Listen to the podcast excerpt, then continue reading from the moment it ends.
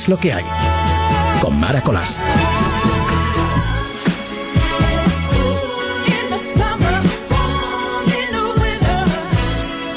¿Tú lo ves normal? Con todo el tiempo que hay durante toda la semana, tantas horas a rellenar de programación, que me tenga que venir a, las, a la una y media de la madrugada cada viernes, porque yo no lo veo.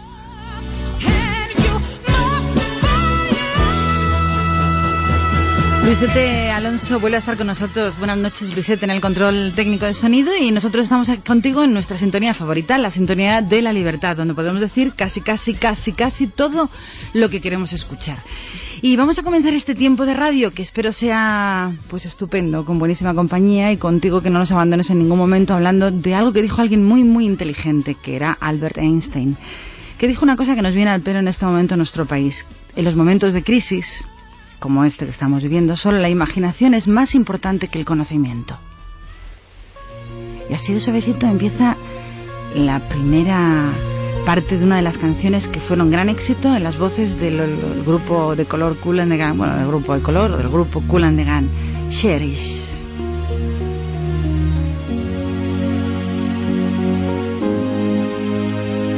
Let's take a walk together near the ocean shore.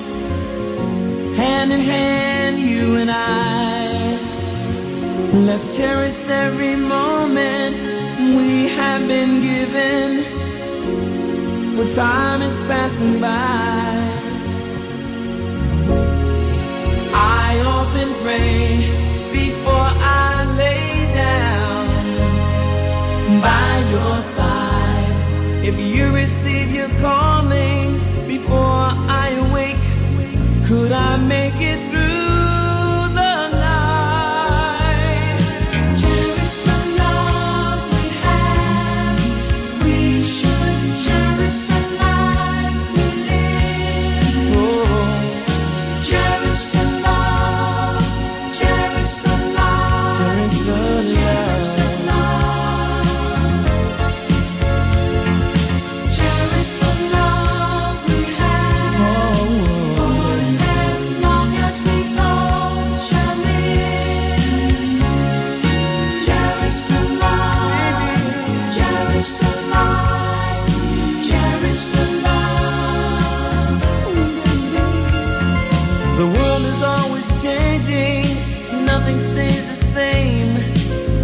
that love will stand the test of time. The next life that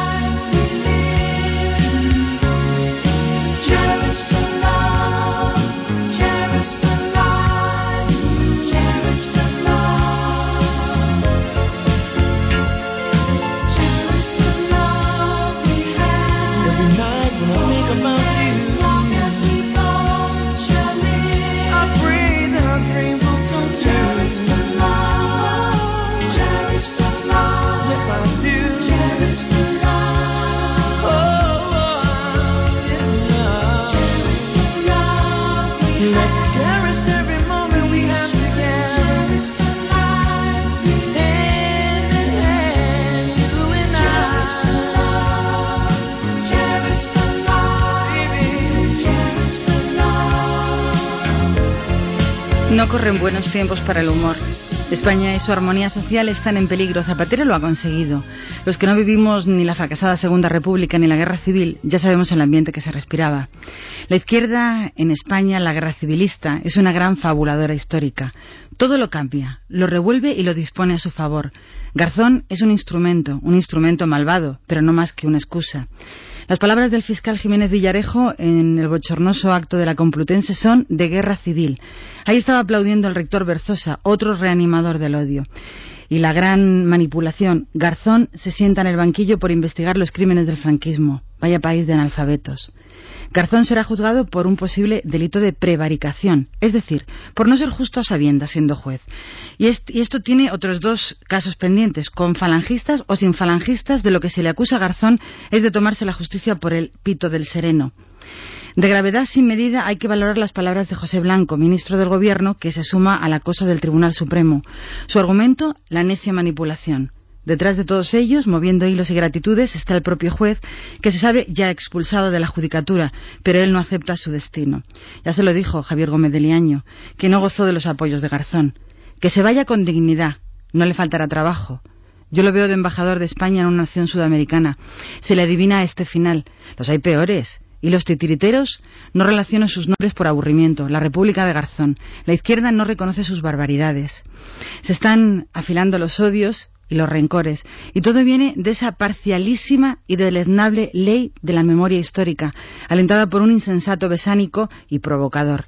Ese que dicen que nos gobierna. Se ha quebrado la armonía en España. La vanidad, la soberbia, el empecinamiento y la tosquedad de un juez cerrado han sido la excusa de la explosión de los resentimientos. España tiene una izquierda que todavía no ha superado la primera mitad del siglo XX, un gobierno que sostiene una campaña contra la independencia del Poder Judicial. Es un gobierno golpista y antidemocrático.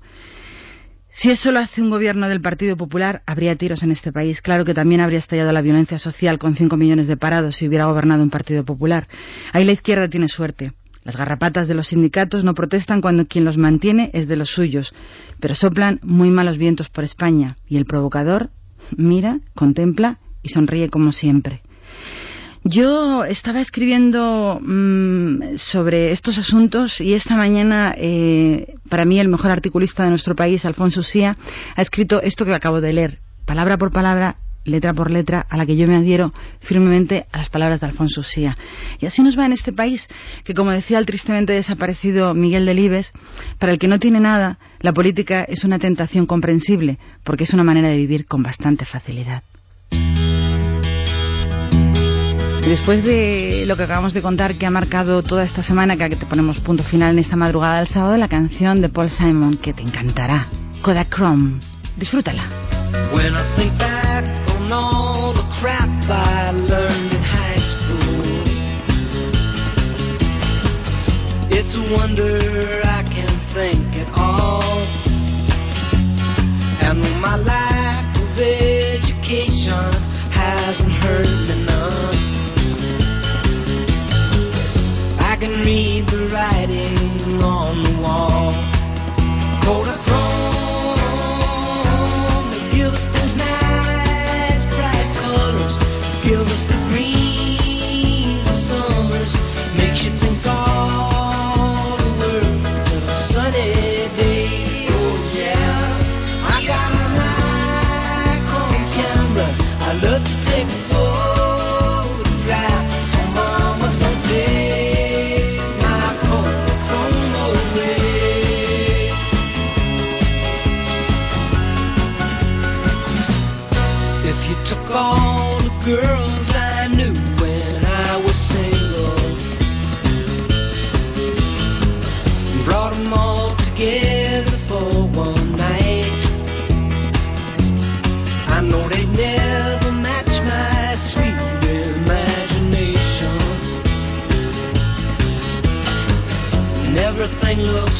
in black and white. The bright colors, gives us the greens of summers, makes you think.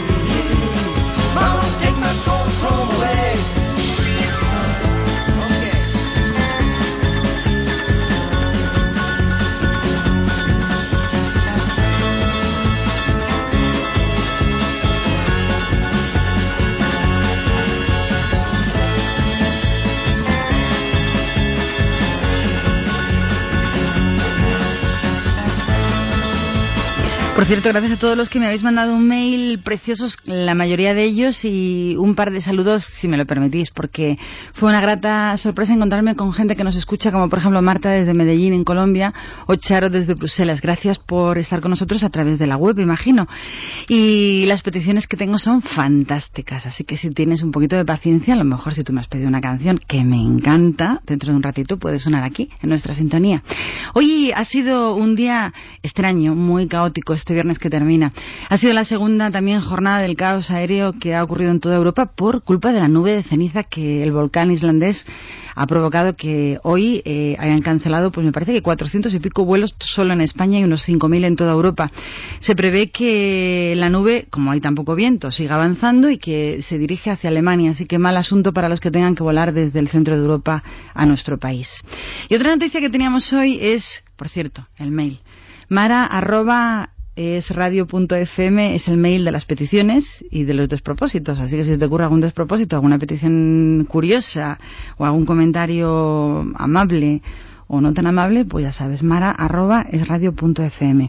Y os decía que también era noticia este viernes que pone de punto broche final, aunque estamos en la madrugada del sábado a esta semana, es que Zapatero, claro, evidentemente, ha dicho algo, casi nunca dice nada, pero en esta ocasión ha dicho que va a reducir un 20% los altos cargos y va a eliminar antes de, eh, de mayo organismos públicos en dos fases, este mes de abril y el siguiente mes en el mayo. Dice que seguirán los 14 ministerios ya sabíamos de ello, y las tres vicepresidencias, que, va a afectar estos cambios a los secretarios de Estado, secretarios generales y directores generales. Y digo yo que después de quintuplicar el, gasto por dos años consecutivos en España, que quite un 20% de los altos cargos a nivel de secretarías, pues la verdad es que es como el chocolate del loro. Y decía Benjamin Franklin, que era un hombre muy sabio, que el camino hacia la riqueza, señor Zapatero, depende fundamentalmente de dos palabras, trabajo y ahorro. Esta es una de las canciones, ay, como para bailarlas a estas horas de la madrugada. You, ellos son Ten Sharp, es una de las peticiones para ti.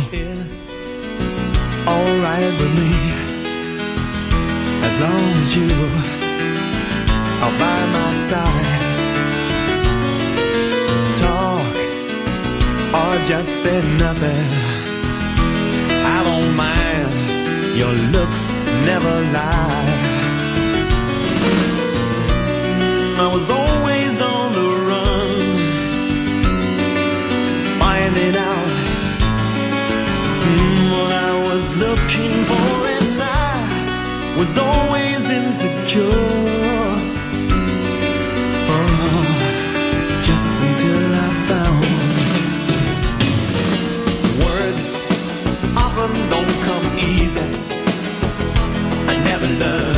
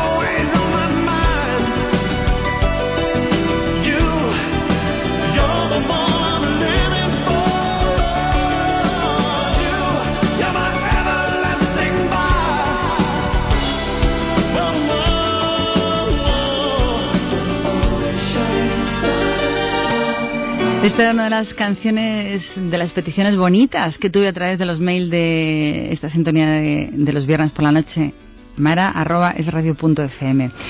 Llevamos una temporada en la que la comunidad valenciana no deja de ser noticia. Eh, es noticia por cosas buenas, es noticia por cosas regulares, es noticia por cosas fantásticas, han terminado fallas. El caso es que siempre estamos hablando de la comunidad valenciana. Y en la comunidad valenciana eh, son unos privilegiados porque disfrutan del mundo de las artes de una manera muy especial. Tenemos en el teléfono a una amiga. Tenemos en el teléfono a María Inmaculada Gil Lázaro, responsable y directora general de Teatres de la Comunidad Valenciana. María. Buenas madrugadas. Buenas madrugadas. Estaba diciendo que estamos disfrutando de cosas estupendas en la comunidad valenciana, también aparte del cabañal y de ese montón de basura que hay por todos los sitios, pues de, pronto ocurren cosas como Danza Valencia. Pues sí, la verdad es que lo que has mencionado pues son cosas que, vivimos día a día, pero que pues Danza Valencia o en este caso este año la temporada internacional Danza Valencia. Pues es que ha cambiado, lo habéis hecho temporada internacional. Sí, Sí, porque Danza Valencia fue una pequeña muestra que nació en el año 87, pues para dar a conocer aquellos indicios de la danza contemporánea española, que entonces empezaba a caminar.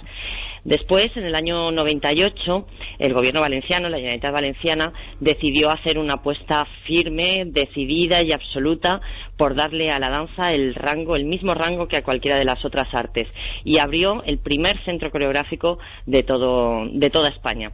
Y bueno, dentro de las competencias de ese centro coreográfico, que es un centro para la difusión y la promoción de la danza, eh, entraba esta pequeña muestra Danza Valencia. Desde ahí empezamos a darle el rango de festival y dado el carácter que, tomó dentro de, la comunidad valenciana y dentro de España y también a nivel internacional, bueno, pues ha ido creciendo a lo largo de los años y este año eh, lo hemos convertido en una temporada, es decir, Valencia, la comunidad valenciana, tiene una de las temporadas más largas y con más calidad de todo el territorio español y así lo demuestra pues toda la gente que nos está visitando durante, durante estos meses. ¿Tú crees que tenemos pocos foros donde disfrutar de la danza? Aparte que yo creo que estamos corriendo en unos, en unos tiempos que lo necesitamos, necesitamos de las artes. Bueno, necesitamos todos de las artes y necesitamos todos alimentar el alma, ¿no? Y yo creo que eso el arte lo hace muy bien. Eh, la danza en España, pues justamente en estos momentos donde tenemos esas noticias de que el Ministerio de Cultura piensa prescindir de una de las personalidades más grandes que hay hoy por hoy en el mundo de la danza. Te iba, a, te iba a decir que te retrataras, te iba a decir, cuéntanos, danos luz sobre el tema de Nacho Duato, pero te me has adelantado. Sí, sigue, sigue, defiéndelo. todos los que amamos el mundo de la danza y todos los que hemos vivido al lado de Nacho durante estos 20 años y le reconocemos su labor y su gran difusión que ha hecho por, por la danza en este país y sobre todo cómo ha llevado el nombre de España por todo el mundo y cómo ha sido admirado la danza española, eh, me parece que, el Ministerio de Cultura en estos momentos no está a la altura de ser un Ministerio de Cultura cuando piensa prescindir de tal forma y de tales maneras como lo está haciendo, pues, pues eso, con una personalidad del mundo del arte y que, pasará a la historia de la danza, a la historia del arte. María, ¿qué ha pasado ahí? ¿Qué Pues no lo sé, exactamente esta, esta última decisión de Nacho de abandonar la compañía eh, el próximo mes de julio debe de haber sido muy fuerte para que él tome una decisión así, porque yo, que puedo presumir un poquito de, haber vivido con él muchas cosas y durante este último año, pues mm, muy cerca, porque ha trabajado muy cerca con nosotros aquí en Valencia y con el Ballet de Teatres de la Generalitat,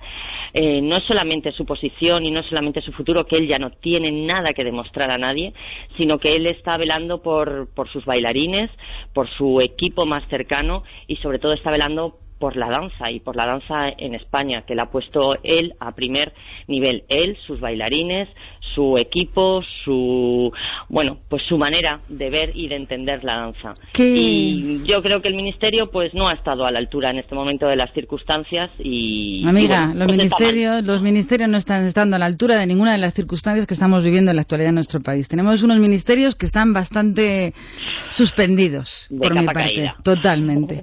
De todas las maneras, hoy habéis hecho un pedazo de estreno impresionante, ¿no? Cuéntanos, Danza Valencia, ¿qué, lo, qué tenemos esta semana? Bueno, esta semana que termina hoy viernes con, con, lo que nos vas a contar, pero la semana que viene...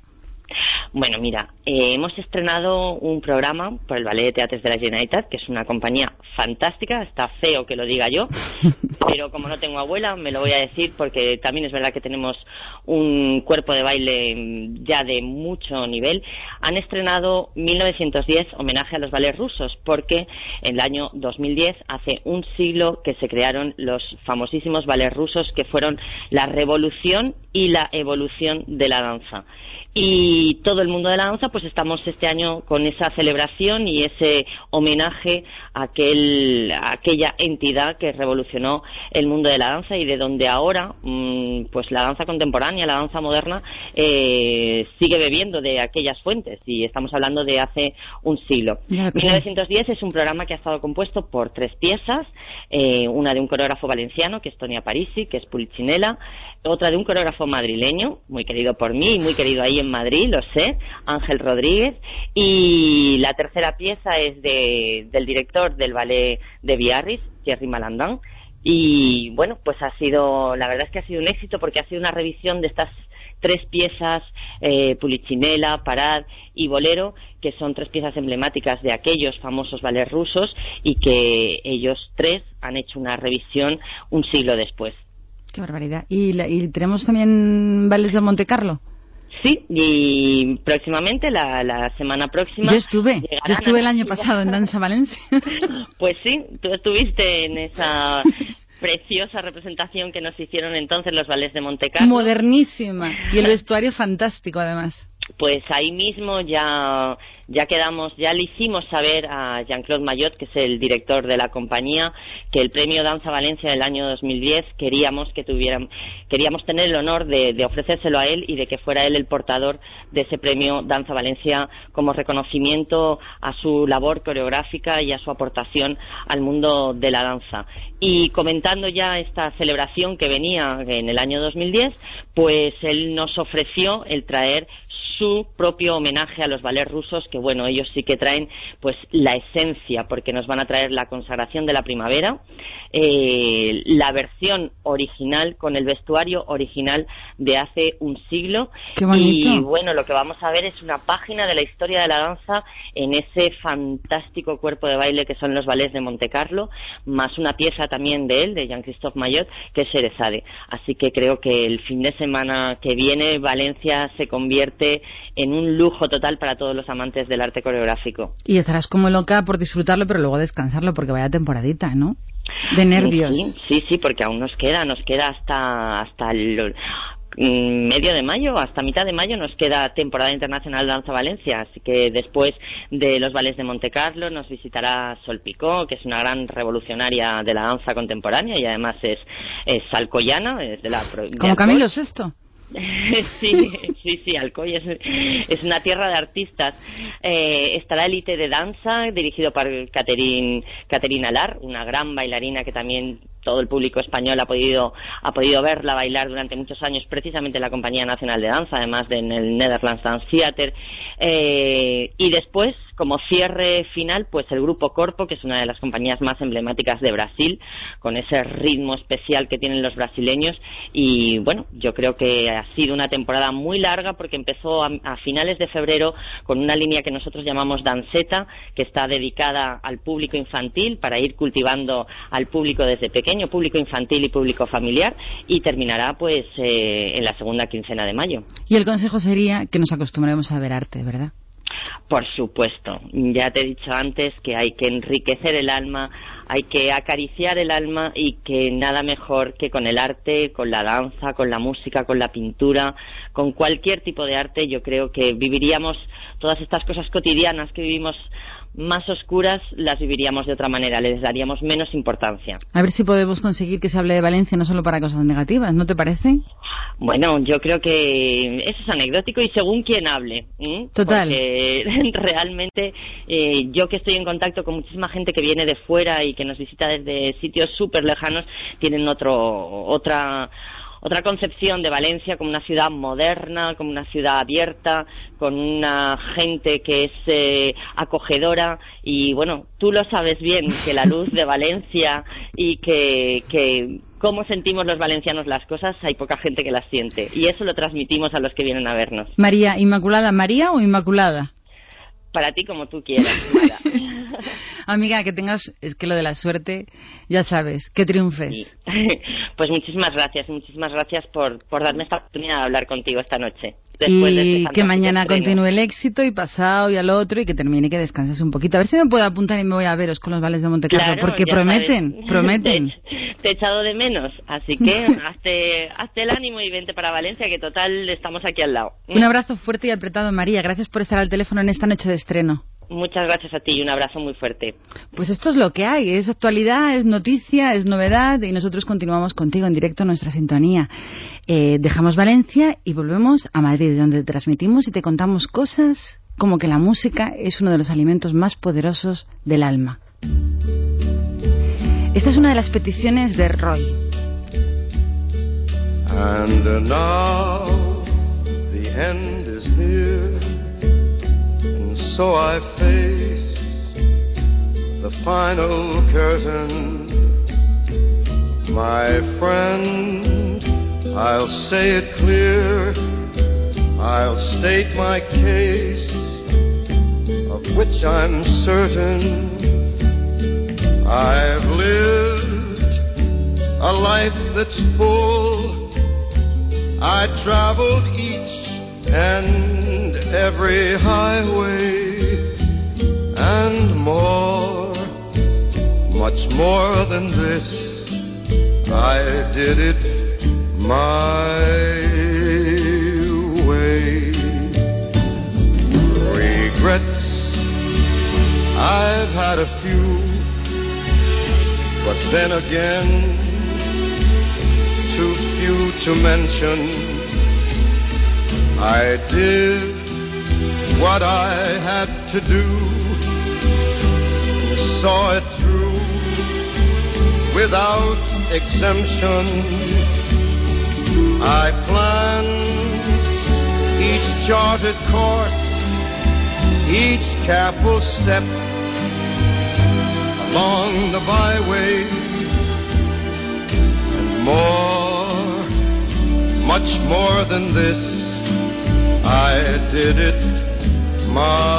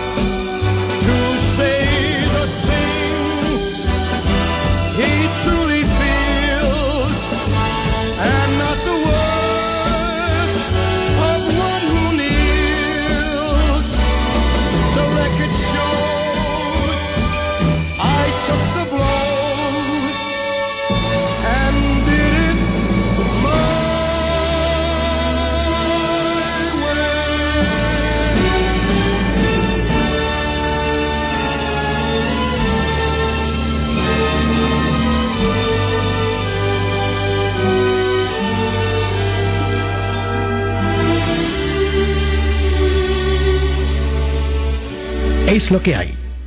Con Mara Colás. Es lo que hay. Con Mara Colás. Pues aquí continuamos y queríamos contarte, quería contarte, porque como vivimos en el país de los pillos y de la golfería, pues que hay un timo que se está haciendo por internet y quería contártelo para que no te pillen y no te pesquen y no te limpien la cuenta. Recibes un correo teóricamente del Ministerio de Hacienda con los logotipos del Ministerio de Hacienda diciéndote que tras ver tu declaración han detectado un fallo a tu favor de 284 euros. Dicen 284, a lo mejor ahora llega otro con otra cantidad. Y que tienes que rellenar un cuestionario que, que aparecería al pinchar la dirección email. Como huele a chamusquina, llamas al Ministerio de Hacienda y dicen que no han que han tenido ya muchas llamadas en este sentido, pero que no existe tal mail, ni tal reclamación, ni tal devolución a tu favor. Así que cuidado porque en el cuestionario que se supone que tienes que rellenar, tienes que poner tus datos de tu cuenta corriente para que se supone que te van a meter el Ministerio de Hacienda el dinero a tu favor ahí y lo que hacen es directamente levantarte de tu cuenta corriente un montón de dinero. Así que cuidadito porque está llegando a través de correos privados de Internet. Cuidadito porque están limpiando cuentas. Cuidadito porque te lo estamos avisando, cuidadito porque está ocurriendo y cuidadito porque los españoles somos algo tontos. Un adiós sin razones. ¿Luego lo podemos volver a poner al principio? Me encanta. Él fue grande, grande, grande, de los grandes con mayúsculas. Hablábamos antes con María de él, es, de Alcoy es alcoyano, es Camilo VI, tuvo una historia impecable y una de las pocas desgracias que tienen los artistas españoles, que lo son, es que cuando llegan a mayores se les pierde el respeto. Más tarde hablaremos de la falta de respeto que se está teniendo con la actual duquesa de Alba, pero ahora solamente vamos a hablar de Camilo VI y vamos a recordar una de sus grandes canciones, uno de sus grandes éxitos que lo eran de verdad. Algo de mí, Camilo VI. Un adiós sin razones, unos años sin valor.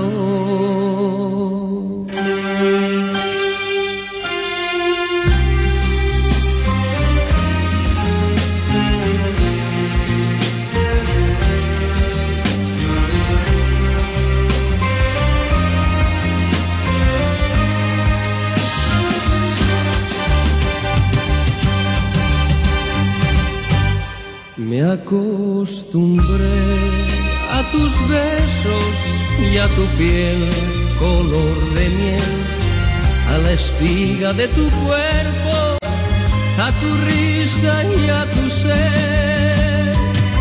Mi voz se quiebra cuando te llamo y tu nombre se vuelve hiedra que me abraza y entre sus ramas ella esconde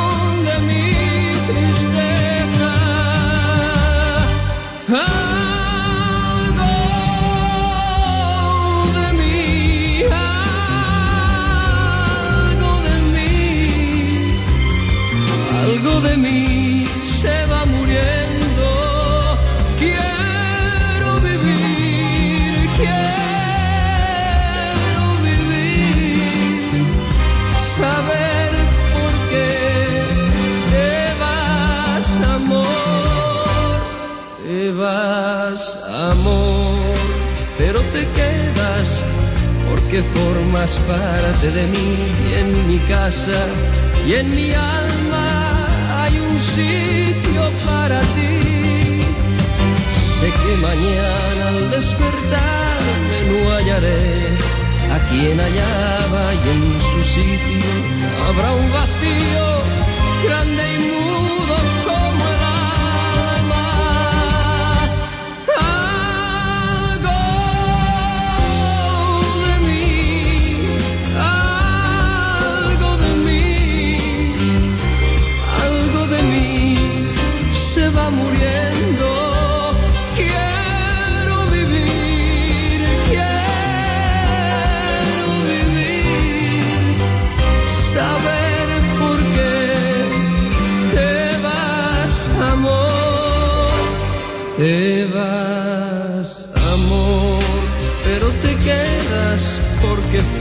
formas parte de mí. Y en mi casa y en mi alma hay un sitio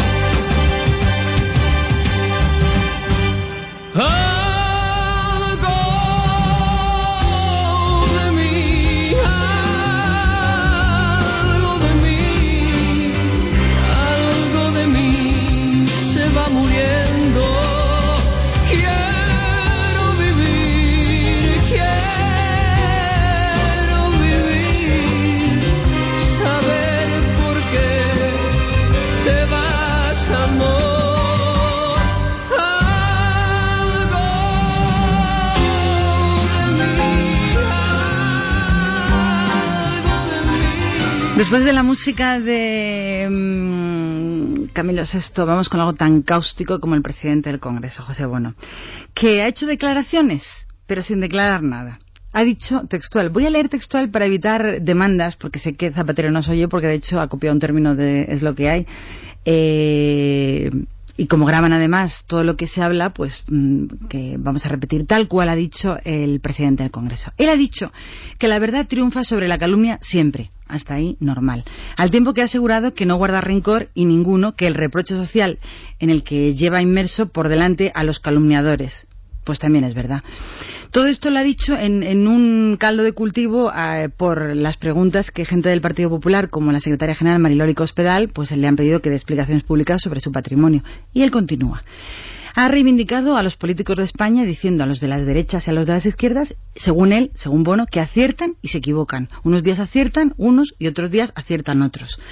Él ha dicho que los políticos son un colectivo más de este país en el que hay personas que se esmeran por ser sublimes y que a veces llegan a ser miserables. Todo esto es lo que ha dicho Bono. Y yo digo, muy bien, pero ¿y el patrimonio qué? Él ha seguido apuntando cosas. Ha apuntado que el carnet de un partido no añade absolutamente nada al que lo tiene. Normal. Él ha dicho que no es una condición que imprima carácter, ya lo sabemos, sino que es la conducta del que tiene un carné lo que le honra o lo deshonra y el tiempo y las urnas acaban poniendo a cada uno en su sitio. Todo obviedades pero Bono no cuenta dónde saca la pasta para su patrimonio. Él ha seguido asegurando que en época de crisis, textual, los políticos se parecen enormemente a los ciudadanos y, sin embargo, tienen una cualidad o servidumbre que a veces los hace más ser más criticados. Pero sigue sin contestar.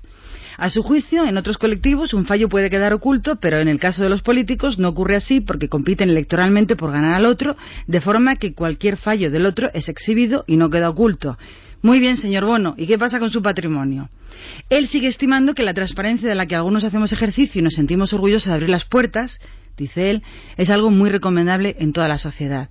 Sí, todo muy bonito, señor Bono, pero ¿dónde saca usted tanta pasta para pagar tanto ático? Le voy a recordar unas frases de Séneca. El lenguaje de la verdad debe ser, sin duda alguna, simple y sin artificios. Y también Aristóteles tiene algo para usted. No basta decir solamente la verdad, más conviene mostrar la causa de la falsedad.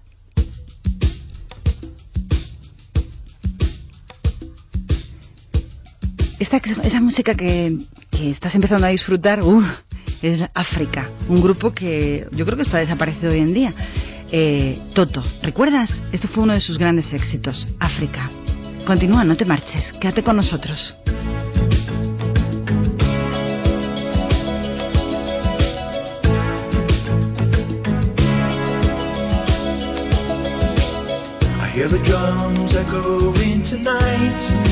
She hears only whispers of some quiet conversation.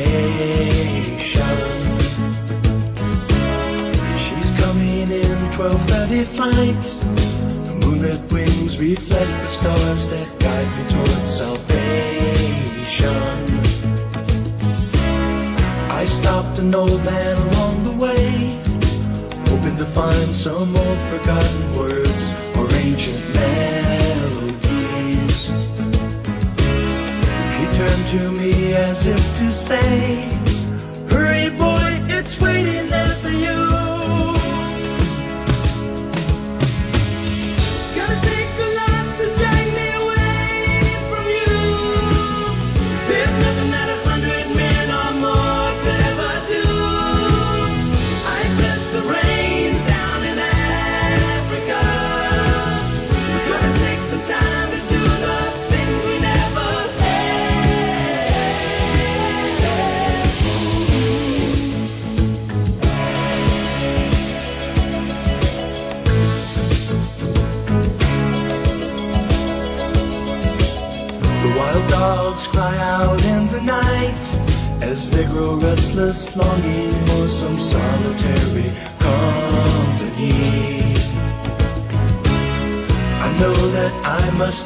what's right, sure as Kilimanjaro rises like Olympus above the Serengeti.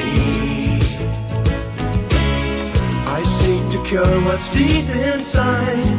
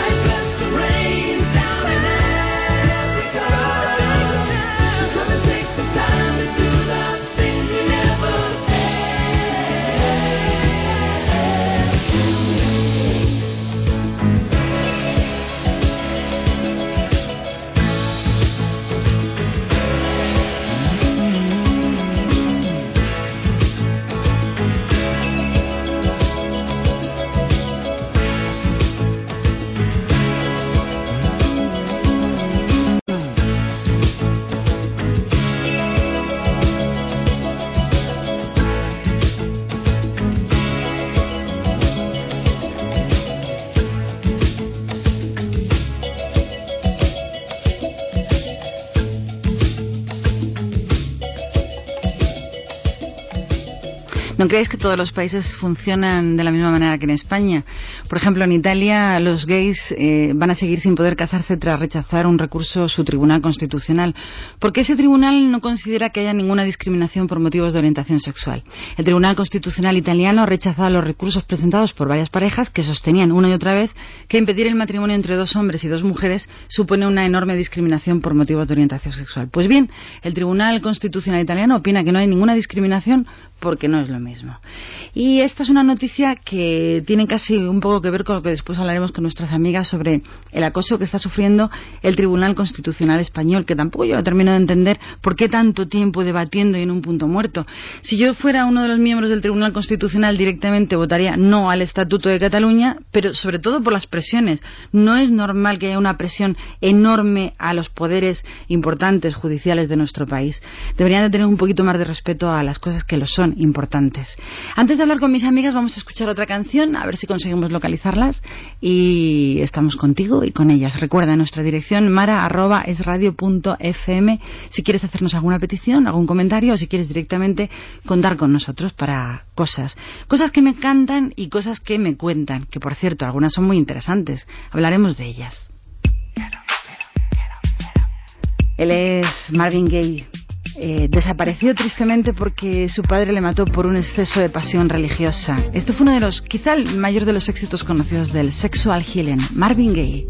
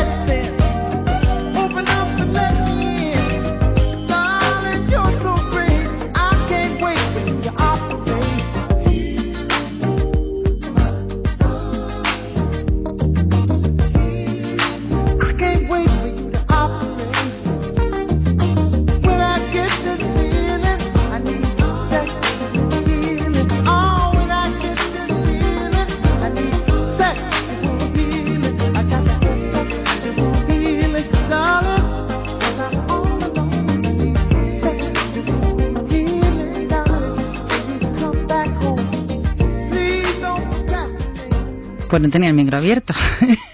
estamos contigo. Eh, no es normal los problemas que estamos teniendo para conectar con ellas. ¿Están las dos conectadas?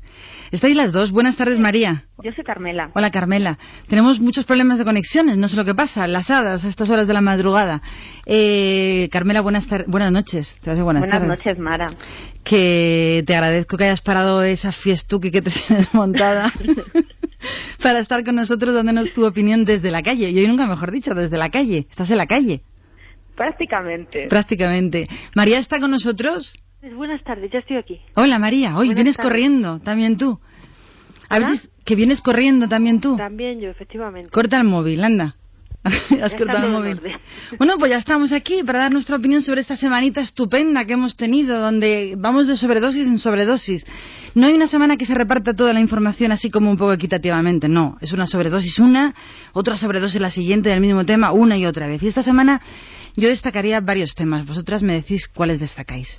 Yo destaco un tema del que ya he hablado de, nuestro señor Bono, que sigue mm, sin decir prácticamente nada y donde todo el mundo le pide explicaciones, pero nadie seria ni formalmente.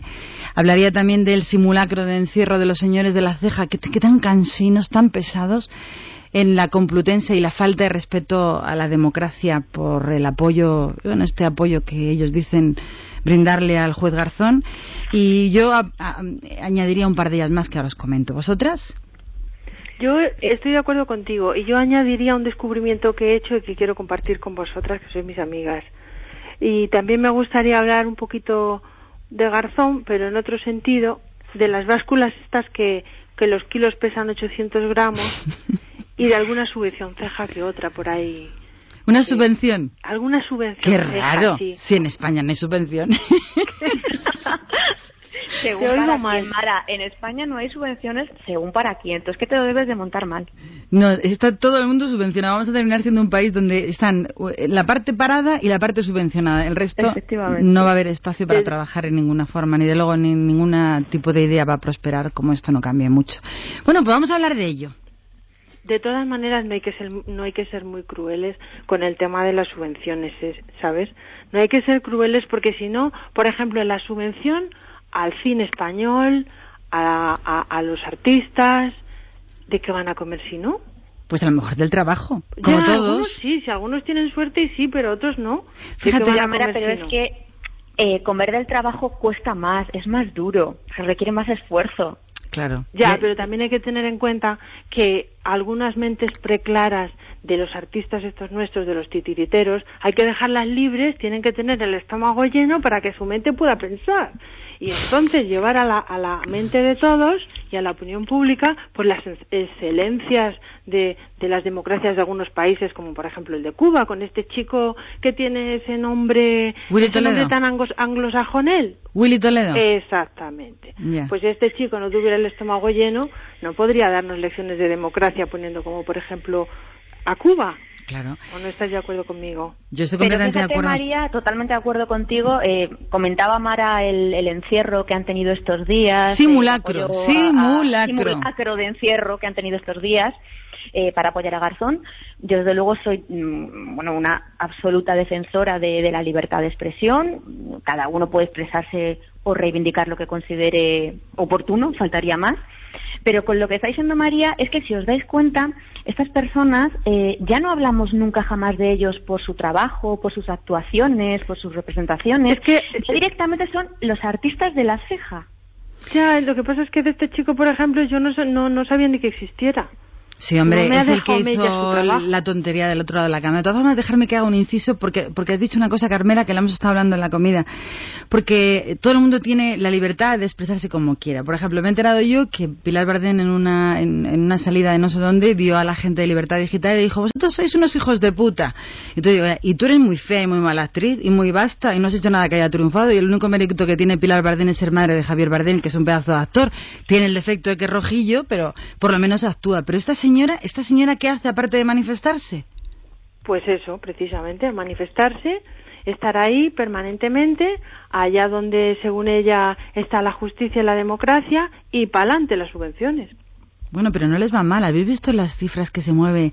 Porque como la ley obliga a las televisiones a pagar cine español, ¿habéis visto el pastizal que les están dando? Pues claro, Por eso siguen ahí. No, desde luego está claro que con todo lo que protestan, trabajar no trabajan, porque si realmente estuviesen trabajando, no les daría tiempo. Es que están trabajando. Ah, es que el es otro, claro, es que es otro tipo de trabajo. ¿Eso es trabajo? Claro, por eso les pagan. ¿O qué creéis que son las subvenciones? Porque luego están las otras. La subvención de la señora Garmendia a los cocineros vascos. Es decir, Arguiñano, Arzac y estos así tan pobrecitos ellos. Pues se han dado una subvención de 7 millones de euros tan ricamente, pues para un centro de cocina vasca de experimentos y no sé qué, no sé cuánto. Luego tú te vas a un restaurante de estos señores te pintan la comida en el plato, te lo ponen delante, te cobran 100 euros por un plato y tú tan contenta porque sabes que el plato está experimentado. ¿O no? A mí, a mí esa subvención me parece muy bien. No sé cómo lo veréis vosotras. Dios mío, yo es que como tantas y tantas otras cosas en este país, creo que se deberían empezar a regular las subvenciones, porque al final las subvenciones salen de tu bolsillo, María, del de Mara, del mío. Pero, del pero eso ya va a cambiar escuchan. y ya podemos estar tranquilas porque mira, yo tengo un descubrimiento que hice ayer porque mi semana empezó gris. Empezó gris y no tenía avisos de ponerse mejor. Pero ayer yo hice un descubrimiento y es que tenemos una ministra de Economía, señoras, extraordinaria. Una, una torera. ¿Es torera o no es torera? No sé de quién hablas.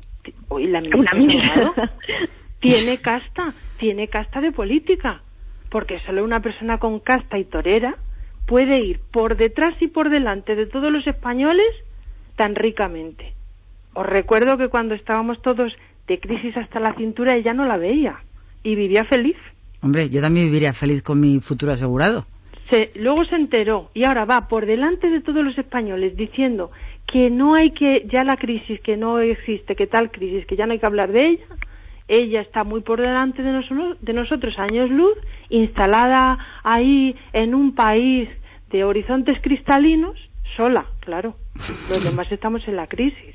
Y los españoles ya iremos llegando. Y oye, el que no llegue, pues, pues, pues, pues es que somos un poquito torpes. Hablando de las subvenciones, yo opino que un país no debería tener subvenciones. Las subvenciones son otra cosa. Subvenciones es cuando ocurre un terremoto, un desastre natural, necesitas ayuda para partir de cero. No puedes subvencionar a todo el mundo, ni puedes subvencionar a unos y a otros no. Las subvenciones es lo que marca la vaguería de un país. No es normal en el punto en el que nos encontramos. No, bueno, pero hay ciertas subvenciones que sí que son necesarias. Por ejemplo, Mana, pues Sí. para la gente que está empezando, para las joven- los jóvenes con inquietudes, bueno, pues son subvenciones que sí que serían muy bien aprovechadas, obviamente, como he dicho, reguladas y reglamentadas. Eh, lo que pasa que, claro, hemos llegado a un punto en este país que las subvenciones es como todo, pues un cachondeo. Entonces, así, pues no se puede seguir. Pero bueno, hay ciertas subvenciones que sí que tendrían su razón de ser. Y so- las subvenciones son tantas y tan abundantes y tan dispares y tan y tan extraordinarias. Eso es porque hay mucho dinero. Porque mira, en, en un periódico de Málaga eh, se puede leer perfectamente que, en, Anda- que en, An- en Andalucía se impulsará el árabe como segunda lengua extranjera. Anda, escucha. Mira qué bonito. Y vosotros ahí sin enteraros. No hablamos inglés, pero vamos a hablar árabe. Que ahora vamos a hablar árabe como, vamos, extraordinariamente bien. Este es un plan, por lo visto, integral para la inmigración y además que cuenta con un buen presupuesto de 2.500 millones hasta el año 2013. No, pero está bien pensado, porque como ya estamos esperando que nos invadan, como está como está Andalucía y además no tiene ningún viso de salir ahí mientras gobierne, pues quien gobierna, los socialistas, pues está hecho con visos. O sea, ya de cara al futuro, si vienen los árabes empujando desde abajo, pues ya por lo menos que los entiendan el chapurreo. Es impresentable, lo de este país no tiene nombre. Es impresentable. El otro día, para hablar de algo más ligerito, eh, ¿queréis que hablemos de, de el señor Garzón o no? Pues vale, sí, ver que sí, por favor, no nos podemos O del Tribunal Constitucional. Del señor Garzón. O sea, No, o directamente de las presiones que están que están sufriendo, a la que están sometiendo al Tribunal Constitucional de nuestro país. O sea, que Podemos hablar un poquito de, de todo esto. Hmm. Realmente, eh, esta semana, más que los políticos, eh, los la protagonista ha sido la, la justicia. Eh, la- respecto a la expresión de- del Tribunal Constitucional, pero aquí la cosa es muy clara. Eh, lo único que ocurre es que el texto del estatut, se mire por donde se mire, es inconstitucional. ¿Y qué es lo que está pasando? Que, que ahí los magistrados están dando vueltas y más vueltas y más vueltas para ver si, para intentar encontrar algo que sea políticamente correcto. Yo lo que veo es que es que el Tribunal Constitucional está en el limbo. En el limbo porque además es que es un buen sitio para estar, porque no molestan a nadie. Los separatistas están tan tranquilitos haciendo lo que les da la gana, pasito a paso, ganando sus prebendas, avanzando en lo que ellos quieren.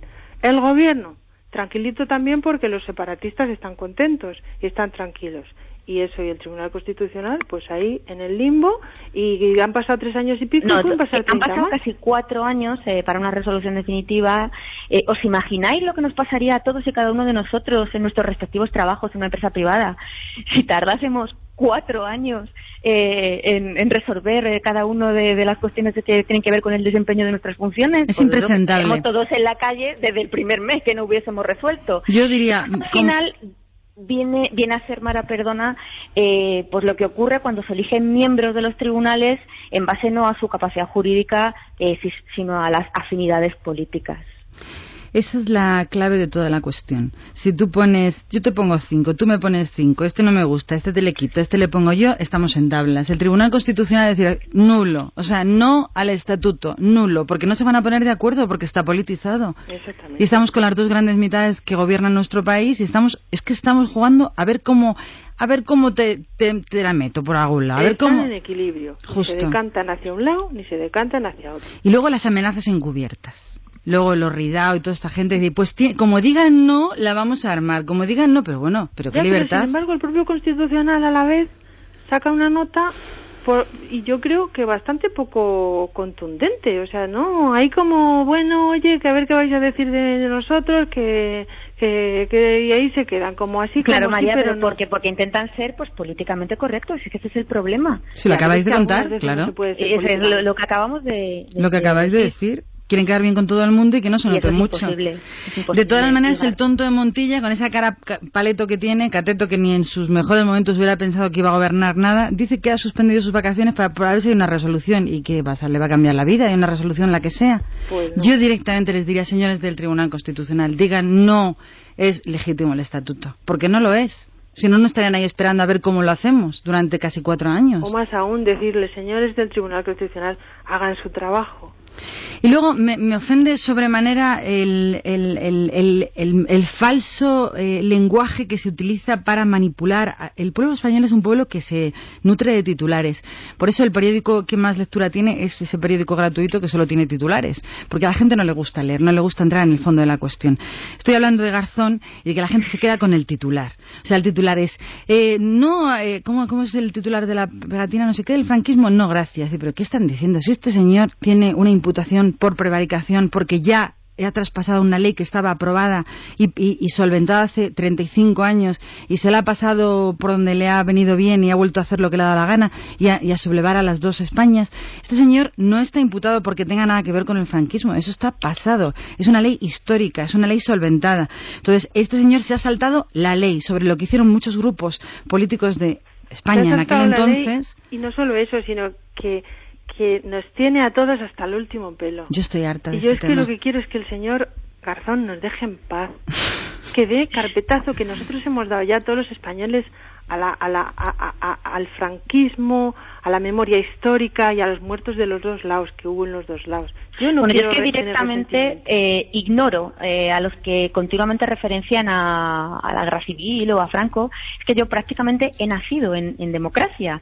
Entonces, desde mi punto de vista, como ningún partido que actualmente tenga representación parlamentaria se identifica con una ideología franquista, unos valores que tengan que ver con una dictadura, eh, yo directamente es que lo que creo que, tenemos que hacer todos es dejar de hablar y dejarles de dar tanta bolilla, porque al final ellos es lo que quieren, ¿no? Que caigamos una y otra vez pues en la trampa de, la distracción, de las cortinas de humo, de la división, de los enfrentamientos y, no y, y, no debatir sobre sobre lo esencial. A mí sí que me gustaría, hablando de Garzón, eh, yo soy una fanática de, de, los clásicos porque creo que, que, eran los pensadores clásicos pues unos tipos fantásticos mucho más eh, inteligentes mucho más sensatos con mucho más sentido común que todos los que nos gobiernan hoy en día. Y ya, y ya Sócrates daba cuatro características eh, que, que, debían corresponder a un juez que era el escuchar cortésmente el, el responder sabiamente el ponderar prudentemente y el decidir imparcialmente y yo creo que mmm, a muy pocos jueces actuales se les pueden atribuir estas estas características. Y también decía Montesquieu, decía Montesquieu que la ley debe ser como la muerte, que no exceptúa a nadie. Que, efectivamente. Y luego lo que lo que dices Mara, pues pues tiene razón, ¿no? Están intentando un poco eh, pues eh, despistar el tema del franquismo. Garzón está haciendo, bueno, eh, mira, Garzón, eh, como española, eh, yo sí que le tengo que agradecer, bueno, pues ha tenido una persecución efectiva contra el, contra el narcotráfico, contra el terrorismo, pues ha hecho cosas bien, se le reconocen.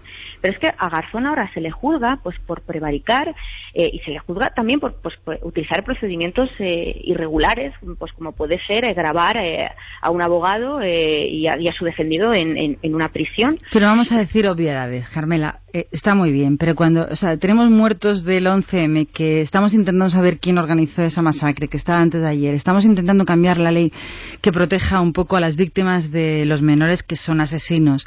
Y tenemos muertos de ahora y tenemos muertos de hace cuatro, cinco, siete, ocho años y estamos hablando de los muertos de la guerra mundial, de la, perdón, de la guerra civil. pero, por eso te digo que este tema es impresentable. yo, creo, yo creo que es que este tema no, no hay que dar el tema del, franquismo y de los es que, pretenden que, entremos ahí. Entonces yo creo que la opción inteligente es ni nombrarla, ¿no? Entonces directamente hablar de lo que se le acusa a Garzón para que la gente le quede claro. para que la gente le quede claro por qué se le está juzgando. Garzón. Y una de las cosas por las que se le está juzgando es vale. este señor. Carmela, multiplícate por cero, que señor Garzón, no tú.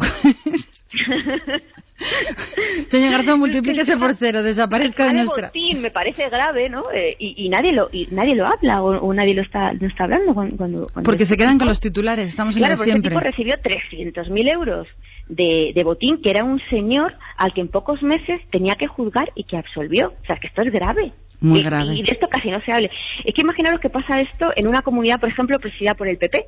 O sea, un ejemplo así tonto. Imaginaros un presidente del PP, de una comunidad autónoma, que contrata un juez pues para que de charlas, conferencias, seminarios o lo que tú quieras a lo largo y ancho de su comunidad. Y obviamente se lo remunera y le paga un pastizal por ello y resulta que luego, a los pocos meses, ese juez tiene eh, que juzgar a este presidente de la comunidad autónoma que le ha dado un pastizal por las conferencias por corrupción. Y encima le absuelve. Imaginaros la que se hubiese montado en este país. Es que es más o menos un símil de lo que está No, pero eso está ocurriendo en todos los casos. Es decir, darle la vuelta y ponlo en, filas del PP. Es lo mismo. Siempre es, igual. sería una hecatombe. Entonces, pues, pues imaginaros. Y sin embargo, aquí todo el mundo está pasando de largo sobre ese tema. Me gustaría hablar de algo mucho más livianillo, pero que me llamó mucho la atención esta semana, que no sé si lo habéis visto, solo decirme si sí o si no habéis visto la entrevista que le hicieron a la duquesa de Alba en un asiento trasero de un coche. Qué mona, sí. No, no la has visto. Bueno, a mí me pareció impresentable eh, coger a una persona tan anciana, sentarla, o sea, eh, estando en su coche de paso, entrando a su casa, cogerla y hacerle esa entrevista. Una persona que se ve que está, pues, hombre, disminuida en sus, en sus funciones, la inteligencia la debe tener muy bien, pero es una persona muy anciana, que puede hacer lo que quiera, salir con quien quiera, eh, eh, pasear con quien quiera, enamorarse de quien quiera, repartir el dinero, y me parece que se está tratando, se está bajando, enfangando mucho a las personas de cierta edad. ¿Qué opináis? Sí, lo que pasa es que ella es tan, yo creo que tan, que tan, tan, tan buena gente y, y, quiere ser tan, tan castiza y tan cercana que la pobre siempre entra al trapo. Lo que pasa es que, como tú bien dices, es una persecución. es impresentable, es impresentable el acoso que se le está haciendo y que ella lo que es asombroso eh, por su parte es que la mayoría de las veces ella lo, lo, lo, lo admite como puede y lo maneja como puede intenta salir de intenta salir de esas encerronas pero a veces sí eh, la verdad es que es indignante ver esas esa forma de, de, de, abordar a, la gente y sobre todo a una persona de... No, y verla en las condiciones tan, en las que está, tan, tan disminuida, tan anciana. Es una persona muy anciana y no me parece de ley que los programas del corazoncito tengan que irrumpir en un coche y a una persona tan anciana molestarla de esa manera, porque a lo mejor a sus propios hijos no les apetece que vean a su madre de esa manera, con tanta dificultad para hablar, por ejemplo. Pero Mara, es que al final tú lo acabas de decir, ¿no? De, los programas del corazón o, este tipo de, programas. Al final, ese, eh, esas eh, imágenes se van a seguir emitiendo mientras haya cadenas que lo compren, que los emitan y audiencia que lo vea. Yo creo que ese es el Por eso estamos aquí, para contar desde la calle que a mí no me parece bien, que no todo vale, que hay que tener un poco de respeto, tener un poco de medida, de acercamiento y hasta dónde debes de acercarte, hasta dónde hay que invadir la, la, vida de la gente, de los demás. Por muy famoso, por muy duque, por muchos títulos nobleros que tenga, una persona anciana hay que respetarla su decadencia. Sin embargo, Marga, hay una cosa que a la contra, es decir, eh, cuando los medios de comunicación están a las puertas de una cárcel esperando que salga un político corrupto, un político que está condenado y que ha estado un tiempo en la cárcel, cuando sale le preguntan cosa que a mí me sorprende. Oye, ¿qué tal? ¿Cómo estás? ¿Cómo te encuentras? Como si viniera de las cruzadas. Pero nunca le preguntan dónde tienes la pasta y cuándo la Trincón, ¿cuándo devuelves. vas a devolver? Y nunca la devuelven, lo más importante, y nunca devuelven esa Nunca pasta. devuelven siempre se quedan con ella. Y encima se ofende si le llaman trincón por la calle, que teníamos que ir todos a una llamándoselo. Bueno, y más gracioso, cuando llega la televisión de turno y les paga un pastizal por ir a contar, Es- nada. ¿Por qué no le dicen sinvergüenza? ¿Por qué no devuelves el dinero que has robado? Eso es impresentable. Pues chicas, esto es lo que hay. Eh, bueno, pues, eh, ¿y no hablamos de, de que le llaman blandito a Rajoy por ahí, Mara? Le llaman Yo no blandito. quiero de- le Lo- llaman blandito. le llaman Eh, blandito. no, no ha sido en nuestro país, ha sido en el Economist. Efectivamente. En Inglaterra. Economist. Sí, Sí. que últimamente lo clava. Hace pocas semanas definía a, a Zapatero como paranoico. Eh, esta semana, pues a Rajoy como blandito. Tampoco hay que ser un, un genio, ¿no? Para, para decir Para verlo, claro. Efectivamente, pero, pero hace un análisis muy interesante porque, porque dice que, que al, al final lo que viene a decir es que eh, eh, Rajoy no solo no atrae a nuevos votantes, eh, sino que tiene descontentos a los votantes propios. Es que Y además- despide. Rajoy despide, ¿qué quieres que te diga? Pero además dado razones, o sea, que le tienen bien bien calado. Ah, Dice que da la sensación de ser tolerante con quienes han actuado mal y también apunta que ah, eh, eh, tienen siempre sus, sus, sus mafiosillos pues símbolos de ostentación. Y dice lo mismo, que, que es agradable, muy agradable, pero muy blandito. Es que cada día que pasa tengo más dudas de que realmente al final Rajoy vaya a ser capaz de ganar las próximas elecciones. Yo es que no porque al duda. final Zapatero se irá recuperando. No Según se vaya superando la crisis, la, la imagen de Zapatero se va a recuperar. Oye, pues veo Y- que habéis hecho los deberes, pero no tan bien como yo, porque hay por ahí un otro estudio que dice que lo siente mucho, pero que no va, a- no va a ganar. No, O sea, bueno, ese pues me es apunto. que, al final es que le va a pasar factura pues no saber gestionar internamente su partido, eh, pues no haber sabido una alternativa a Zapatero en un momento tan durísimo como el que sufre ahora mismo la- la- el país, ¿no? Eh, pasar, porque está pasando por, por de perfil, pero muy de perfil, eh, por toda la corrupción que está asolando su partido en vez de tener mano firme. O sea, es que es un suma y sigue, pero un suma y sigue, Ya, y sigue esto- para mal. Lo que pasa ¿No es para que esto- bien? lo politi- los políticos lo, lo arreglan diciendo y tú más, y tú más. Mira, ahora está en, en el candelero el señor Bono, que no hemos dicho nada de él, ¿no? Jo, que no. Un poquita cosa. Yo he dicho muchas cosas de Bono, querida. Muy poquita cosa, todavía habrá que decir más, y si no al tiempo, ya lo verás. María, lo tuyo es el teléfono, ¿eh? No te creas, no suena. A veces no suena. Bueno, chicas, hemos pegado un repasito a la actualidad, pero bien, Y ¿eh? se nos ha olvidado decir que Nadal, que ya está en semis. Ay, qué bien, cómo del me gusta Nadal. de... A mí me encanta Nadal porque aparte de ser un niño bueno, de familia buena, es españolista y además es un triunfador. es un tío que con lo grande que es como persona y como deportista, es tan humilde. Efectivamente, ahí, ahí la has dado, María, Tiene ahí que la has dar- o sea, es un ejemplo entre tanto titiritero que ni bailan, ni cantan, ni nada. Y es que Pero en general yo creo que es una mm, eh, es una máxima no de los deportistas de, de nuestro país, los grandes grandes, pues llámase Casó, llámese Casillas. eh, La semana que viene, chicas, hablamos de los deportistas grandes y contamos cosas de Gasol, de. Casillas. Pues, pues, pues muy bien, María, Y así- de cosas bonitas. Sí, dejamos de hablar de esta, de esta de las panda de pelmas que tenemos alrededor y que nos invaden todos los medios de comunicación. Yo estoy cansada, Y estamos politizados completamente. Y que nos tienen hartos. tremendamente hartos. Dilo, Carmela, nos tienen hartas. Hartísima. Chicas, me han encantado vuestros juicios desde la calle. Un placer. Ay, y a nosotros nos encanta dar estos juicios desde la calle. Que tengáis un buen fin de semana y disfrutar de lo que queda de viernes de noche. Lo mismo para todos. Igualmente. Buenas noches. Seguimos noches. con nosotros, eh, tú, si te sigues en nuestra sintonía y con nuestra música. Ahora te contamos más cositas, pero mientras disfruta un poquito de esta canción.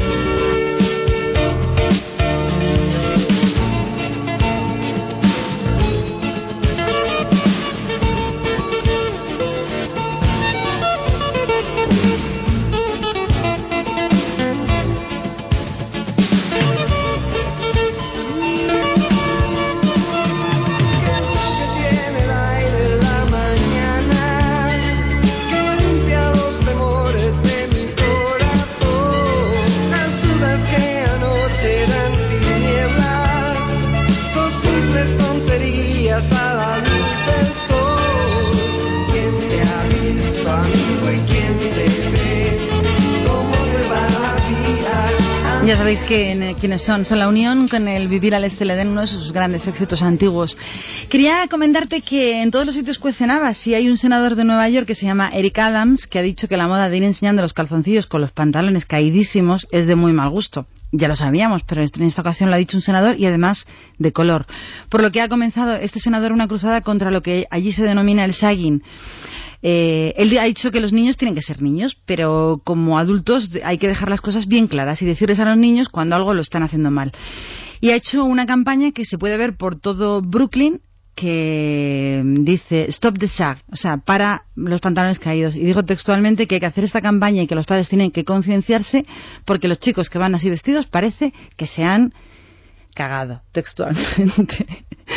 Continuamos en Es lo que hay aquí en la madrugada del sábado, en directo contigo y con más cositas, con música y con canciones. Está, le está diciendo a Luis, tranquilo, tranquilo, que tenemos que disfrutarla. Es para mí el temazo en la historia discográfica de Van Morrison y es para disfrutarla. La chica de los ojos marrones.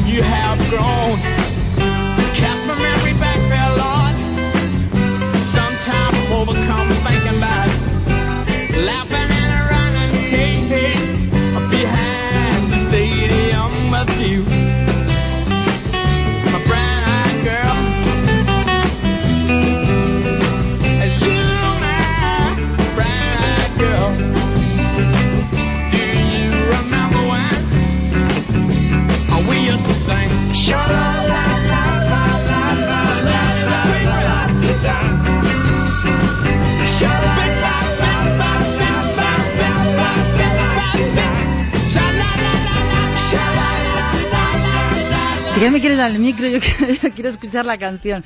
Qué bonita la canción de Van Morrison. ¿Qué les pasa a los hombres cincuentones por la cabeza para que se vuelvan tan, tan, tan tontos? Poco más de un añito le ha durado a Mel Gibson la relación con su novia rusa y madre de su octavo hijo. Eh, Mel Gibson eh, se enrolló con la cantante, eh, no sé cómo se llama, Oksana Grigoriega. Pues se han separado solo cinco mesecitos después, que eso sí, el niño que no falten, de su primera hija en común, después de nacer su primera hija en común. Dicen los medios norteamericanos que se, se, desconocen los motivos de la ruptura, pero que al parecer fue ha sido el actor quien ha dicho hasta aquí llegó la nieve, o sea, ha puesto fin a esa relación. Según publican revistas como People o Use Weekly, eh, llevan ya varias semanitas separados y, como no, dicen que van a intentar tener una ruptura amistosa y esperar criar juntos a su hija en común, Lucía, que nació el pasado 30 de octubre. Claro, qué remedio. Lo raro de la historia es que este hombre llevaba 30 años casado con su mujer, de la que, con la que tenía siete hijos, y se separó corriendo, corriendo, se enamoró, se enamoró corriendo, corriendo, y corriendo, corriendo, se quedó embarazada la otra para corriendo, corriendo, engancharle parte de la fortuna, corriendo, corriendo, quiso casarse, él corriendo le dijo que no, y hasta aquí llegó la historia. Y ahora yo tengo que reconocer que esta frase viene al pelo, aunque es muy machista, la verdad. Eh, la dijo José de Ortega y Gasset. Dijo, el enamoramiento es un estado de miseria mental en que la vida de nuestra conciencia se estrecha, empobrece y paraliza. No me das que no venía al pelo. Después de esto no puede ser otra canción que sin una mujer. Senza una donna son dos hombres. Zúquero con el británico Paul Young. A disfrutar, amigo. Così passo i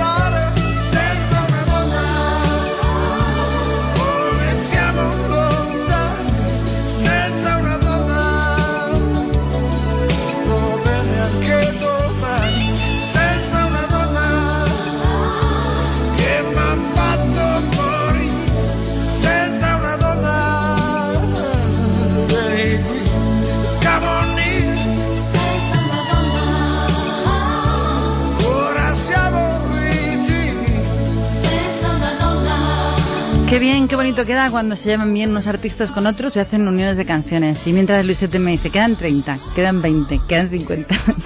y no me dejas de bailar. Yo que quiero apagar la luz y ponerme aquí en plan íntimo y tú recordándome lo que queda para acabar la canción. En fin, cosas que pasan en el directo y no suelo yo contar cosas de lo que ocurre por detrás de lo que no se ve en la radio. Lo normal es saber lo que pasa donde tú estás.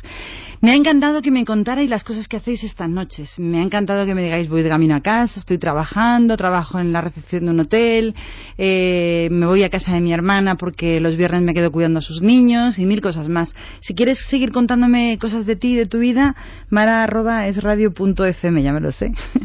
ya era hora. Quería contaros que Telecirco y la productora del programa Aquí hay Tomate han sido condenados a indemnizar a los herederos de Félix Rodríguez de la Fuente con 100.000 euros por intromisión ilegítima en el derecho del honor del desaparecido naturalista. La familia demandó al canal y, por supuesto, a la productora de este programa por la emisión de un espacio de la sobremesa que presentaba, recordáis, Jorge Javier Vázquez, como no, en el que en aquel entonces mostraron una serie de reportajes que cuestionaban el trabajo y el rigor profesional de Rodríguez de la Fuente. El juzgado de primera instancia número 10 de Madrid ha estimado en esta sentencia que dichos reportajes atentan contra el honor y la profesionalidad de Rodríguez de la Fuente, muerto ya hace 30 años, desvirtuando completamente y poniendo en entredicho el valor de todo su trabajo, así como sus valores éticos y personales. Así que Telecirco, a pagar.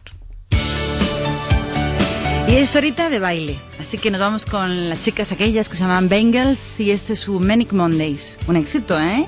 No dirás que no te traigo buena musiquita. Solamente te queda una cosa, quedarte con nosotros y disfrutarla.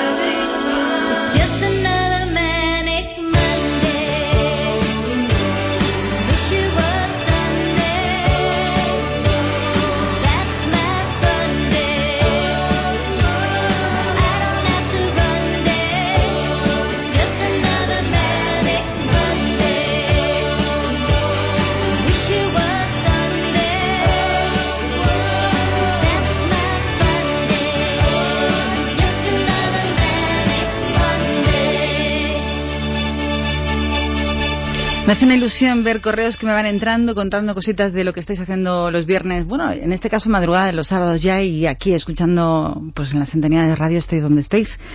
Que mis saludos para ti que estás aquí y para Conchita Camani que me han dicho que nos escucha madrugando, madrugando, así que para ella la siguiente canción. Pero no antes eh, contarte algo curioso. Hay dos cosas, dos noticias. Eh, nadie sabe por qué lleva 12 días ingresado en el hospital Cedar Sinai de Los Ángeles Luis Miguel, el cantante. Nadie, nadie, nadie absolutamente saben qué hace ahí. Unos dicen, hay especulaciones, como es evidente, que es una infección bacteriana estomacal, eh, otros dicen que es una recaída en drogas. Hay algunos más cáusticos que dicen que se ha sometido a una prueba de ADN solicitada por el empresario puertorriqueño Juan José Arias, quien asegura ser el padre biológico del cantante. Esto sí que es original. Ya no solamente se, hacen ADNs por los hijos, sino por los padres. Digo, oiga, yo, yo quiero aquí cacho que es hijo mío. Y otros dicen que por cirugía plástica. De cualquier manera, a mí 12 días ingresado en un hospital me parecen un poco excesivos para las primeras hipótesis. Imagino que será alguna tontería, pero bueno, el hecho es que está ingresado desde hace dos días en el Hospital Cedar Sinai de Los Ángeles Luis Miguel. Y hablando de otras cosas y inventos, la Universidad Politécnica de Cataluña ha desarrollado algo que a mucha gente le va a venir muy bien en nuestro país, que es una camiseta que elimina el sudor y evita que este pase a otras prendas para los cochinos. No, no, no son cochinos, son un- unos señores, 176 millones de personas en todo el mundo que sufren de hiperhidrosis, son esos que les sale a mogollón. Total, que la camiseta está inventada y se va a poner a la venta por internet a través de la página de la universidad.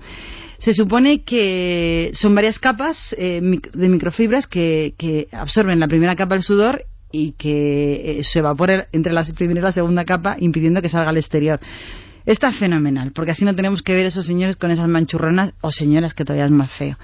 Pero lo ha descubierto una universidad española, la Politécnica de Cataluña, así que nuestra enhorabuena, porque estos son los inventos que de verdad cambian la vida a mucha gente con muchos complejos. En este caso, los que sufren de hiperhidrosis. 176 millones de personas que ahora estarán encantados.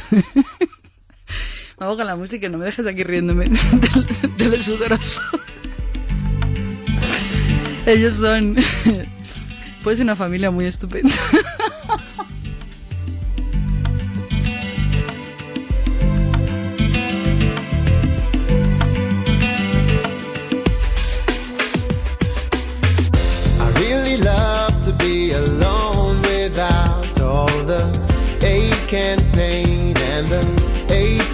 Showers.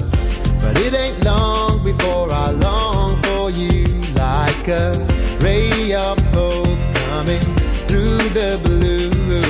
When it all gets dark and then the whole thing falls apart, I guess it doesn't really matter about the rain. Cause we'll get through it anyway. We'll get up and start again.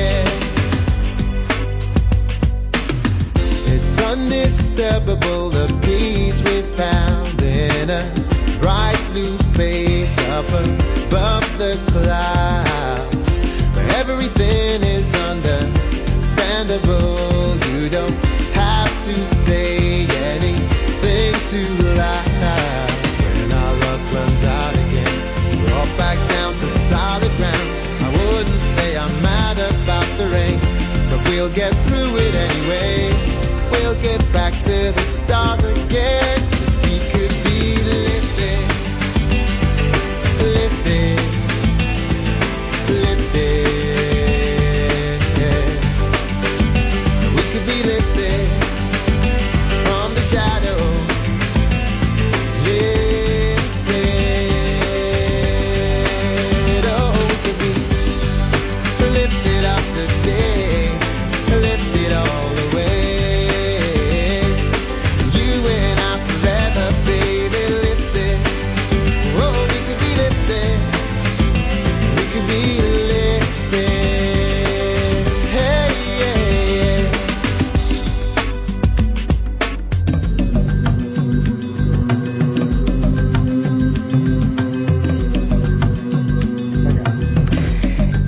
Estábamos comentando aquí a micrófono cerrado que es verdad, es cierto, es lo de los de- desodorantes, son eh, aquel anuncio que salían a chorretones y te imaginas todos juntos en un vagón y estábamos hablando pues como los anuncios de las compresas.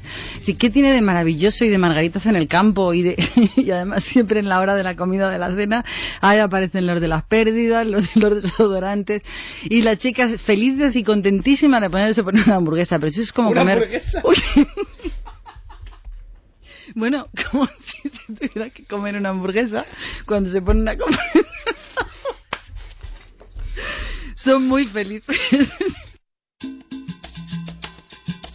Y hablando de felicidades, teníamos que hablar algún día de los anuncios de televisión. Porque, por ejemplo, cuando sale un macizorro tío bueno enseñando y hacen el anuncio de la Coca-Cola Light, no es sexista. Y el de Paris Hilton, por ejemplo, en Brasil sí lo es. Hay cosas que son inauditas, pero bueno, la de las hamburguesas. Uy, otra vez. La de las compresas son muy, muy felices. de mi tierra santa. Oigo ese grito de los tambores y los timbales al cumbanchá.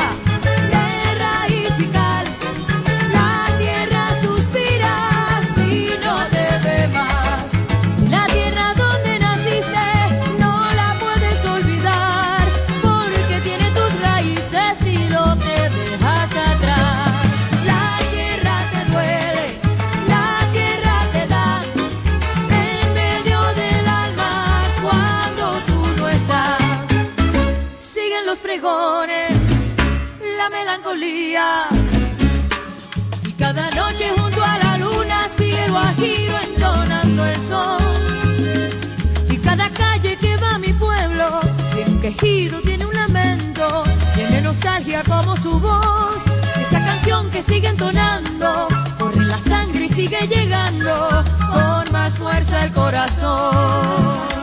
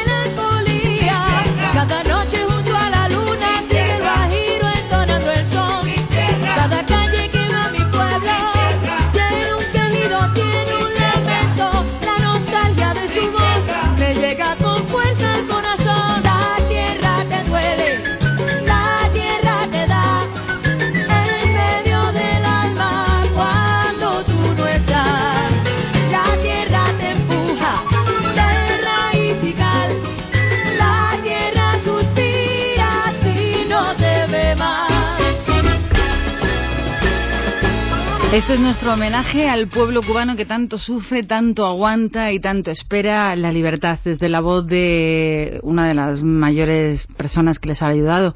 Con mi tierra, Gloria Estefan, seguimos contándote que hay gente rarísima por el mundo. Por ejemplo, hay una señora que tiene 92 añitos que dice que conserva la galleta más antigua del mundo. Dice que la galleta en cuestión tiene 189 años. No sé por qué se guardó esa galleta, pero dice que perteneció a Napoleón Bonaparte y que se ha conservado con mucho cuidado por la familia de esta simpática abuelilla británica. La galleta en cuestión fue horneada en marzo de 1821 y pese a que tiene casi dos siglos se mantiene prácticamente intacta, con alguna erosión pero con aspecto casi apetecible. Un experto en repostería que la ha analizado comenta que se ha quedado muy sorprendido al ver que la galleta no tiene ni tan siquiera moho cuando un alimento en pocos días se pone malo. El experto dice que le han tenido que echar esmalte o algo similar para que se mantengan esas buenísimas condiciones, además de haberle conservado en un ambiente seco y cálido, concluye. Esa era la noticia de la gente rara. Luego nos venía una noticia que yo no termino de creerme, que han encontrado trozos de restos humanos de una persona china en una paella valenciana. Parece ser que eh, un matrimonio en Castellón descubrió que había ocho trocitos de un chino de mediana edad camuflado entre el arroz, los mejillones y la sepia que le sirvieron en un sitio en la provincia de Castellón. Llamaron a la policía y de hecho eh, se ha confirmado que efectivamente pertenecían a una persona. Ya hace mucho tiempo se viene diciendo, diciendo en nuestro país que en España no se celebran entierros de asiáticos por la sencilla razón de que una vez muertos se trocean minuciosamente y se añaden al sofrito de numerosos platos. Posteriormente los pasaportes de los chinos fallecidos pasan a otras personas, completándose así el proceso de reciclaje y de cambio de, de personajes sin que nadie salga de nuestro país y no paren de entrar. La noticia estaba ahí y yo, como, como viene, te la cuento. Dentro de un ratito, si eres madridista o si eres antimadridista, eh, cuando acabe esta canción que me encanta, vamos a contarte cositas de Ronaldo, de ese hombre con tanta clase y que tantos éxitos está trayendo al Real Madrid. Y de paso te cuento unos cuantos chistes que están por ahí corriendo por la red. Pero será después de sonar la canción de los Gypsy Kings. Fantástica para esta hora de la mañana, de la madrugada, de la noche. Para esta hora, la que a ti más te guste. ¿Cómo no? Bamboleo. Gypsy Kings. Ese amor llega así de esta manera, no tiene la culpa. Caballo le dan sabana, porque muy despreciado, por eso no te perdono llorar. Ese amor llega así de esta manera, no tiene la culpa. Amor de compra amor del pasado. Ven, ven, ven, ven, ven, ven, ven, ven, ven, ven, bambolea, porque mi vida yo la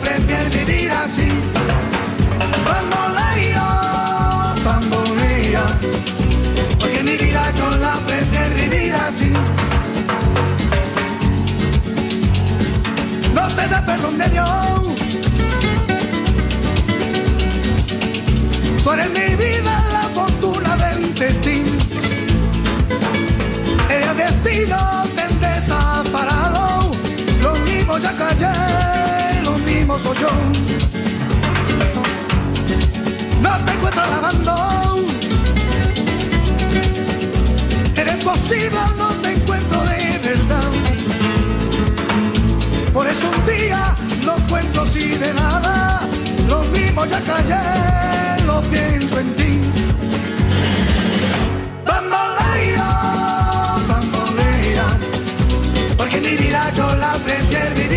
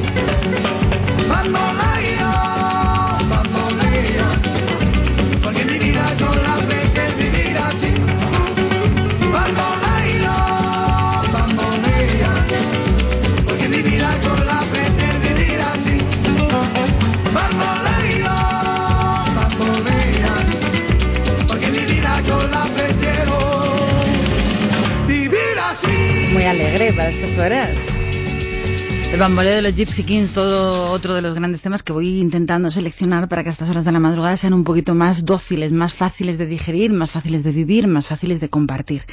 ¿Eres del Madrid? ¿Eres antimadridista? ¿Te gusta Ronaldo? A mí no me gusta Ronaldo, no sé dónde viene esa pasión con la pinta que lleva. El otro día cuando hacía declaraciones con un jersey apretadito rojo, con una pinta de macarra que no puede con ella. Bueno, pues hay gente que pierde los papeles y él es uno de ellos.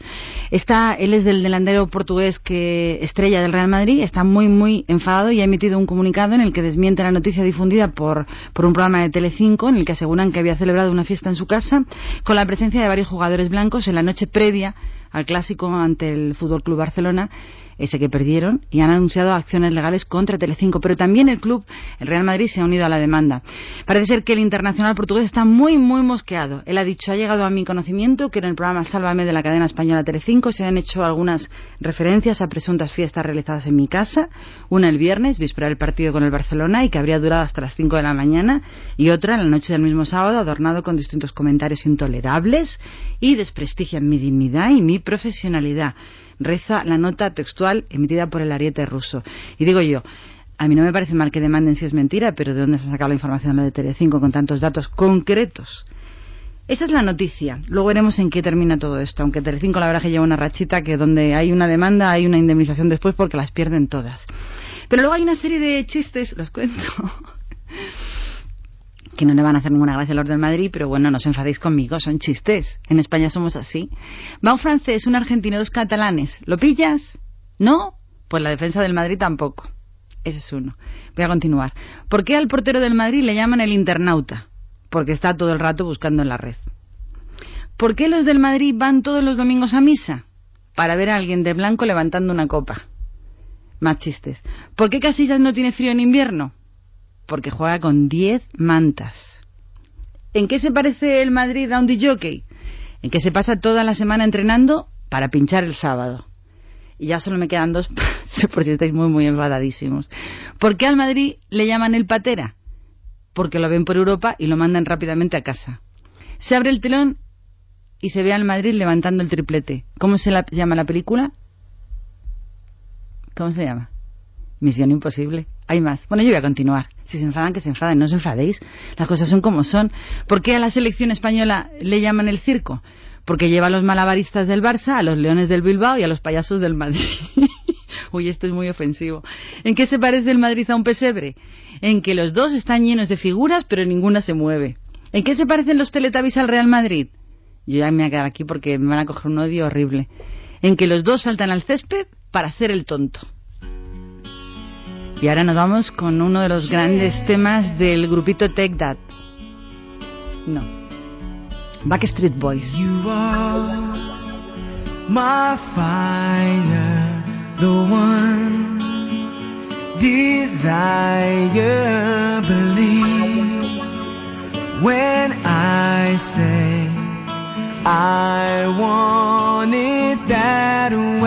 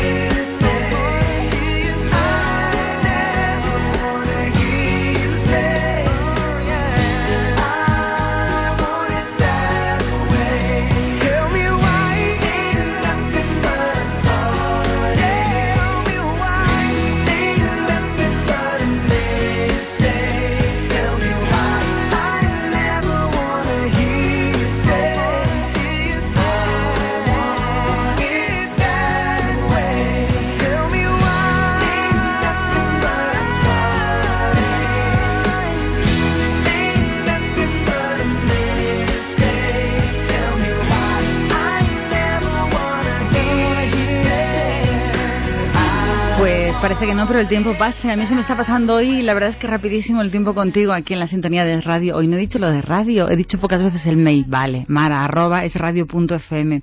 Y se me acaba el tiempo y tenía noticias todavía. Y ya dejo el tema del Madrid con un chiste sobre la goleada que le metió el Barcelona en el Bernabéu. ¿Sabíais que le han regalado dos coches a Casillas? Sí, dos a seis. Van a matar. La semana pasada hablábamos de que el matrimonio Brad Pitt-Angelina Jolie andaba fatal, fatal y que se rumoreaba que Brad eh, quiere volver a verse de vez en cuando con su ex Jennifer Aniston y se confirma. Según las noticias americanas, la señora de Brad Pitt, la actual, la escuerzo, dice que quiere que desaparezca por completo de su vida o si no que se haga un lifting, pero la cosa va chunguilla. Como va igual de mal la relación entre Justin Timberlake y Jessica Biel, que dicen sus amigos más cercanos, siempre fuentes bien informadas, que nunca sabemos quiénes son las fuentes, pero cuentan que Justin Timberlake se está riendo de Jessica Biel y cuanto más se ríe de ella y más la ridiculiza ella, más se pega a él y peor la situación. Tanto es así que están contando que ha vuelto en secreto y en concreto con Cameron Díaz porque están haciendo como un rodaje juntos y que mientras Jessica Biel lo está pasando fatal, Justin Timberlake pues se lo pasa pipa con Cameron Díaz. Y estas son casi casi las noticias así tontas que van a cerrar esta este tiempo, este tiempo de radio que hemos compartido con Luisete Alonso en el control y con una petición por mi parte, que no te vayas de nuestra sintonía, que seas fiel a los que te son fieles, que la libertad continúe, que pienses en las cosas que te cuentan para que cuando te quieran vender humo no lo compres y que estés atento a todo lo que pasa a tu alrededor, porque al final la vida es una y hay que vivirla y nadie la va a vivir por ti. Con ella pongo el punto final a este tiempo de radio. Es la canción de Coldplay que ganó un Grammy hace dos años como mejor canción de ese año. Coldplay y viva la vida, vívela, solo tienes una.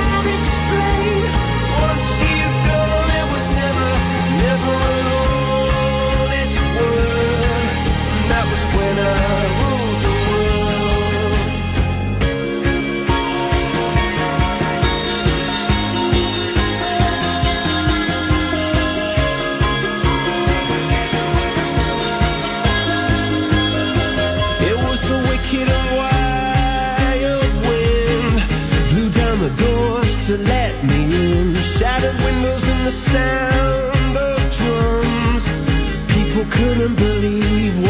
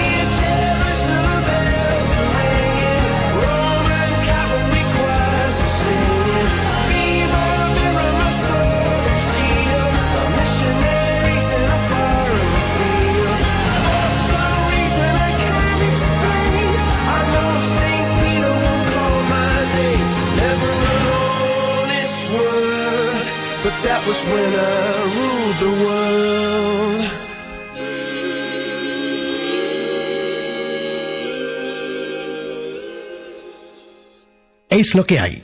Con Mara Colás.